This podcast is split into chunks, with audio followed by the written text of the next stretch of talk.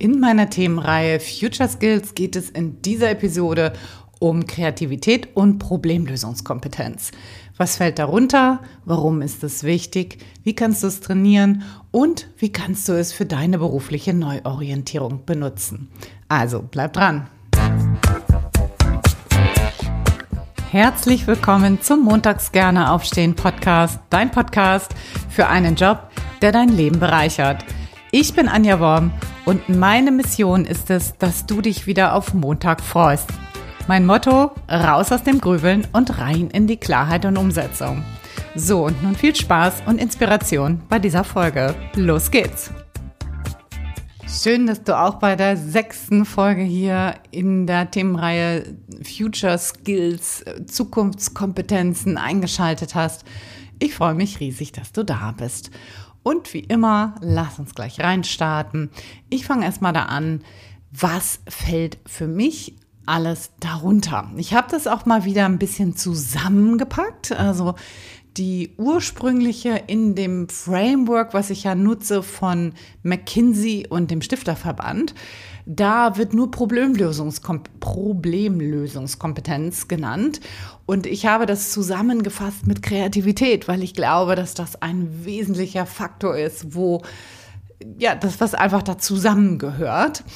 Und ähm, was fasse ich jetzt darunter? Also zum einen habe ich mal geguckt, was ist eigentlich Kreativität, weil ich glaube, wir haben da alle ein unterschiedliches Vor eine unterschiedliche Vorstellung davon. Und ich habe mal geschaut, was sagt dann eigentlich Wikipedia dazu? da guckt man ja immer gerne so, was sagen die denn da eigentlich dazu? Und was da habe ich ähm, zwei Sätze mir mal rausgesucht, die ich ganz spannend finde. Und zwar sagen die, Kreativität ist die Fähigkeit, etwas zu erschaffen, was neu oder originell und dabei nützlich oder brauchbar ist. Das Wort Kreativität bezeichnet im allgemeinen Sprachgebrauch vor allem die Eigenschaft eines Menschen, schöpferisch oder gestalterisch zu sein. Also ich glaube, das ist das, was wir tatsächlich auch immer so darunter verstehen. So wenn Menschen zu mir sagen, ich bin nicht kreativ, dann meinen sie ganz oft damit, ich kann nicht malen oder ich kann nicht Design oder ich kann nicht äh, Texte gut formulieren oder so. Ne? Also so dieses Schöpferische. Und was hiermit natürlich auch gemeint ist, ist einfach immer etwas Neues zu erschaffen. So, ne? Etwas, etwas vielleicht auf eine ungewöhnliche Art und Weise, auf eine neue Art und Weise vielleicht oder auf eine originelle Art und Weise. Muss es nicht immer sein. Auf jeden Fall etwas Neues zu erschaffen. Und ich glaube, so das ist ein wichtiger Punkt. So, das geht nicht nur um die Kreativbranche, die, so wo, es um Design oder um Texten oder um Malen oder whatever geht, sondern hm, das bezeichnet allgemein eine Fähigkeit, eben etwas, etwas zu erschaffen. Genau, das Feld, was da eben so drunter fällt, ist eben so das Thema Probleme lösen. Deswegen habe ich das hier auch mit zusammengefasst. Ich finde, das ist ein super wichtiger Aspekt. Dann zum Beispiel auch sowas wie Konzepte zu erstellen, Prozesse neu zu denken, zu optimieren, Ideen zu entwickeln, vielleicht auch neue Geschäftsideen zu entwickeln. Kreativ zu sein im Umgang mit Kunden kann das auch bedeuten. Oder kreative Marketingideen, da sind wir natürlich wieder so in dieser Kreativbranche. Aber im weitesten Sinne eben so die anfallenden Aufgaben und Probleme kreativ zu lösen. So, das fasse ich hier unter dieser Folge zusammen. Und jetzt ist die Frage, warum ist das wichtig? Also zum einen ist Kreativität einfach ein, Motor für Innovation. Ja, also neue Ideen, neue Produkte oder auch Lösungen, die entstehen aus kreativem Denken heraus.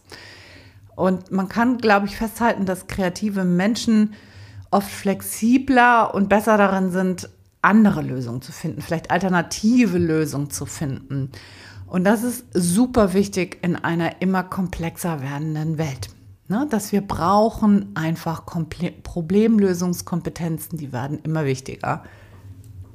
Dann kann man vielleicht auch sagen, dass kreative Menschen besser Chancen erkennen können und vielleicht auch so dieses unternehmerische Denken besser verkörpern. Ja, das ist ja, Kreativität ist da ja auch ein Schlüsselelement dafür.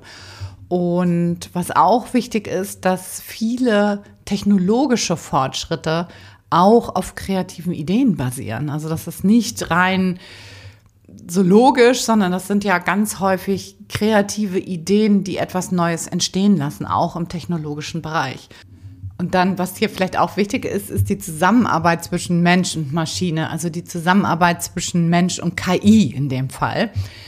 Da können wir unsere kreativen Fähigkeiten gut nutzen, um KI eben auch zu besseren Ergebnissen zu bringen, indem wir unsere eigenen kreativen Gedanken mit einbringen. Ja, das ist ganz spannend. Ich habe ChatGPT mal gefragt, ob ähm, die kreativ ist. Und die Antwort von ChatGPT war folgendes, das lese ich jetzt mal vor. Ja, ich kann im gewissen Maße kreativ sein. Meine Fähigkeiten basieren auf den Daten, mit denen ich trainiert wurde und der Struktur meines Modells. Ich kann Texte generieren, ich kann Fragen beantworten, Geschichten erzählen und komplexe Zusammenhänge verstehen. Das beinhaltet auch die Fähigkeit, vorhandenes Wissen auf innovative Weise zu kombinieren und neue Informationen zu generieren. Also die setzt halt das, was sie sozusagen hat, neu zusammen, kombiniert es neu und generiert halt damit eben auch neue Informationen.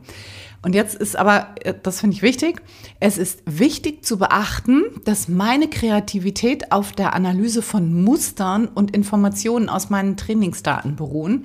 Im Vergleich zu menschlicher Kreativität fehlt mir jedoch das tiefe Verständnis, emotionale Intelligenz und die Fähigkeit, persönliche Erfahrungen und Emotionen in meinen Schöpfungen zu verarbeiten. Meine Kreativität ist eher algorithmisch und basiert auf Mustern und Informationen, die während des Trainings gelernt wurden.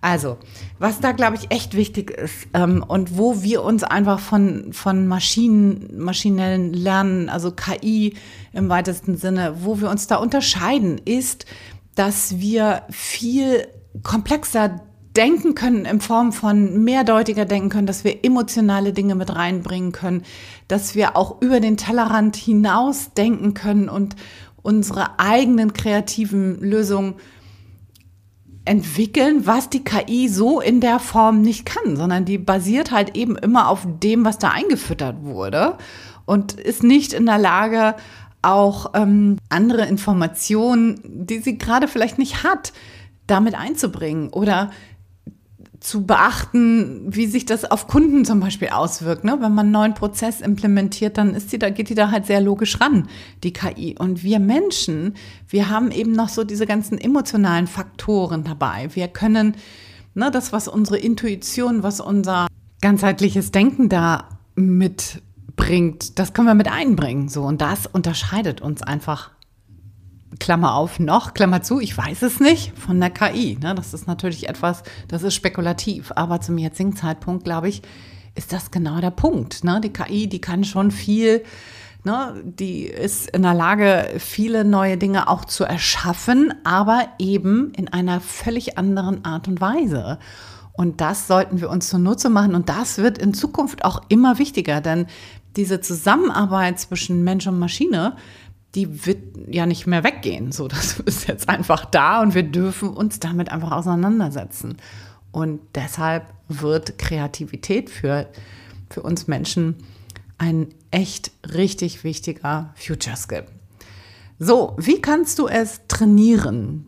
Ich habe mal vier Beispiele mitgebracht. Es gibt unzählige, aber ich habe jetzt mal vier Dinge mitgebracht. Das erste ist, dass du Mindmapping-Techniken benutzen kannst und das häufig benutzen kannst, um das zu trainieren, das Ganze. Was ist das? Vielleicht für diejenigen unter euch, die das noch nie gemacht haben.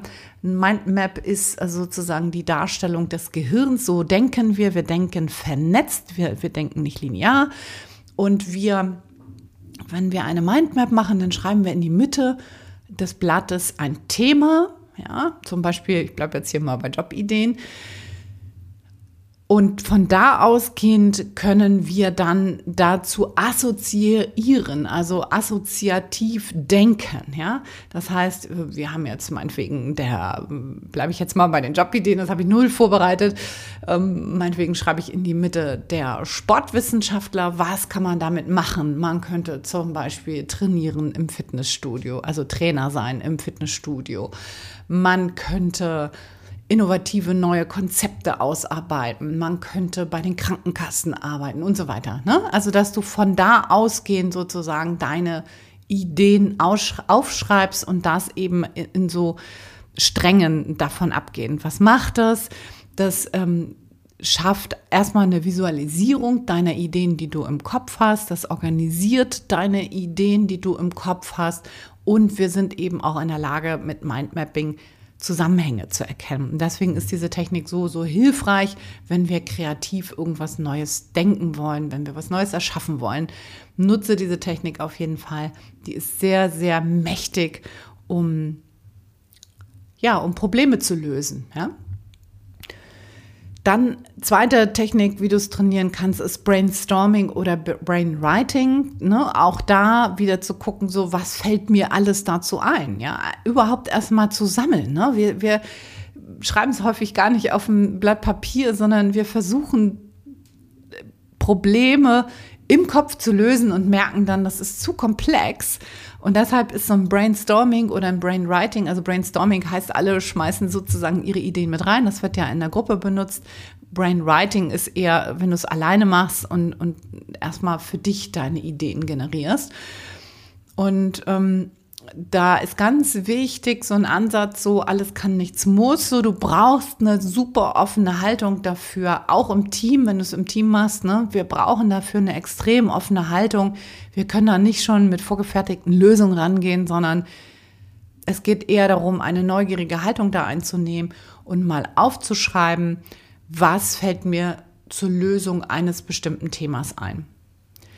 Dann der dritte Ansatzpunkt für mehr Kreativität, also um das zu trainieren, könnten zum Beispiel Rollenspiele sein.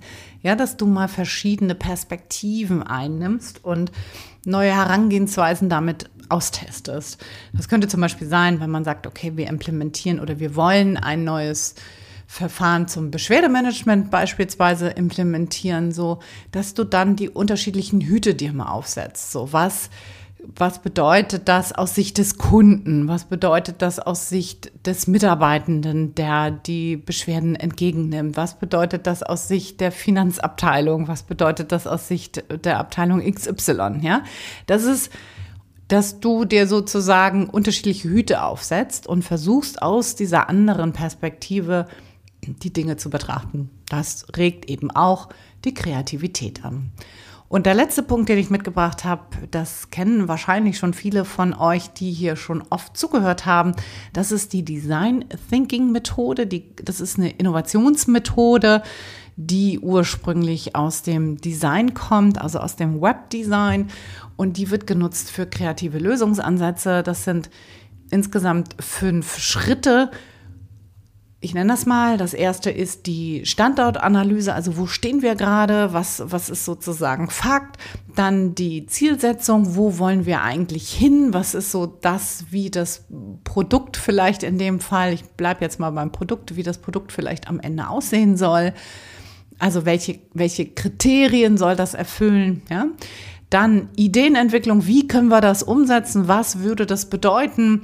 Wie müsste das Produkt vielleicht aussehen. Also da einfach überhaupt erstmal Ideen zu entwickeln, ohne die zu bewerten. Dann die, der vierte Schritt ist das Prototyping, unterschiedliche Ideen dann in die Testphase zu bringen und auszuprobieren. Was heißt denn das, wenn wir das jetzt so umsetzen, wie wir das hier entwickelt haben? Was bedeutet das, den Nutzer da immer im Mittelpunkt zu haben und zu fragen, so, was heißt das dann für den Nutzer, wenn wir dieses neue Beschwerdemanagement beispielsweise implementieren?